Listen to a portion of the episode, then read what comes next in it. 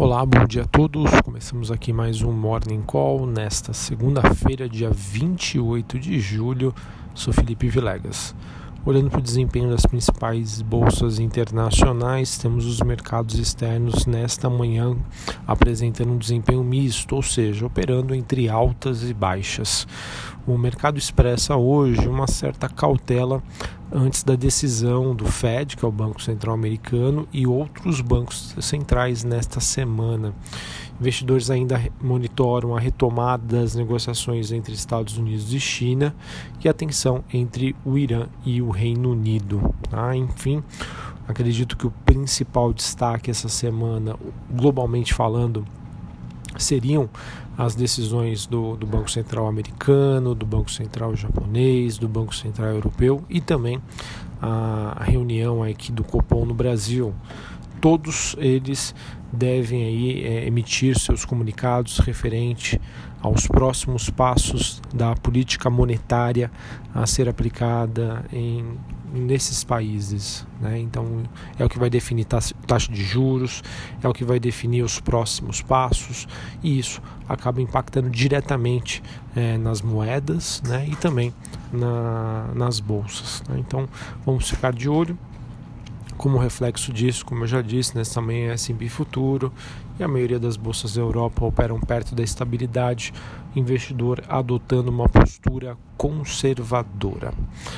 Bom, em relação aos commodities, o petróleo é negociado próximo dos 56 dólares o barril após o Reino Unido enviar um navio de guerra ao Estreito de Hormuz para tentar ajudar a escoltar petroleiros. Em relação ao cobre, ele oscila e o níquel recua, eles que são metais industriais negociados na Bolsa de Londres. Já o minério de ferro teve um dia de queda com aumento de, dos estoques na China.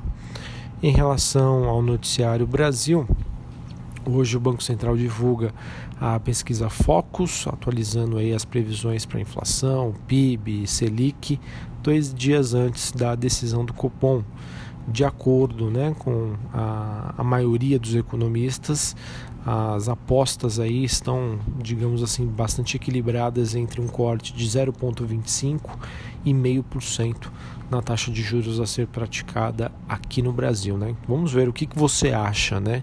Você acha que a taxa de juros vai para 6,25, 6%, enfim, já tem até banco gringo dizendo que os juros no Brasil poderia, né, teria espaço para ir a 4,75 até o final deste ano. Vamos aguardar.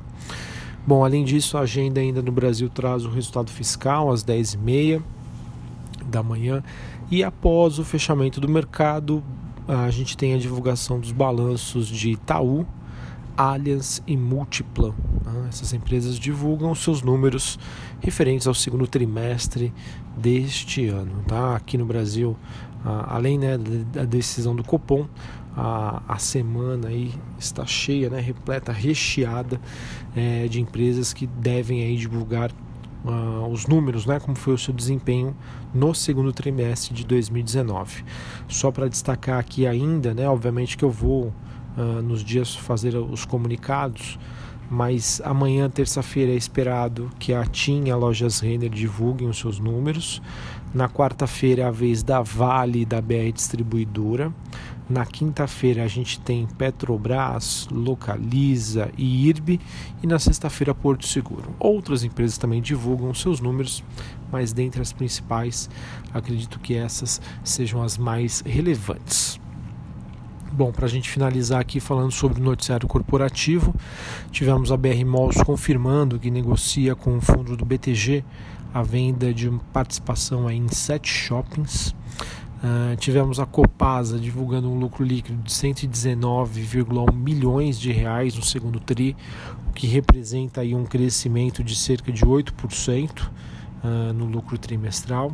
Tivemos a Ipera, que teve um aumento de 21% no seu lucro no segundo trimestre. É, esses números vieram né, acima do que o mercado esperava, superaram as estimativas, porém uh, isso acabou acontecendo aí devido ao pagamento de menos impostos, ou seja, foi algo que uh, não veio né, advindo da atividade da companhia, e sim do reajuste aí fiscal. E uma notícia aí que eu acredito que possa gerar uma repercussão, uh, saiu uma reportagem no Valor Econômico dizendo que o BNDES, o maior fundo brasileiro destinado aí a, a, ao financiamento e o desenvolvimento aí de pequenas e médias empresas né, no país, uh, ele disse que está acelerada suas conversas com os bancos para que aconteçam vendas né, no, de seus, dos seus investimentos neste segundo semestre. O BNDES então que deve anunciar em breve né, essas operações de desinvestimento de pelo menos 35 bilhões de reais. E inclusive né, a saída do BNDES da Petrobras deve acontecer aos poucos em diferentes ofertas, sendo que a primeira porção aí da venda de ações da Petrobras pelo BNDES deve acontecer ainda este ano. Tá? Essas notícias, só para avisar para vocês, é, elas não mudam o fundamento da empresa, tá? não muda nada, continua a mesma coisa. Mas pode ser que aconteçam aí é, pressões negativas no, no papel, né? a cotação fique pressionada por uma expectativa de fluxo vendedor. Tá? Existe, no caso aí, uma oferta maior de ações. Isso acaba pressionando. Então é, é, sempre bom ficar atento, porque como o fundamento não muda, o preço pode ser que fique distorcido exatamente. E aí que podem surgir as grandes oportunidades. Enfim, um abraço, uma excelente semana e até a próxima. Valeu!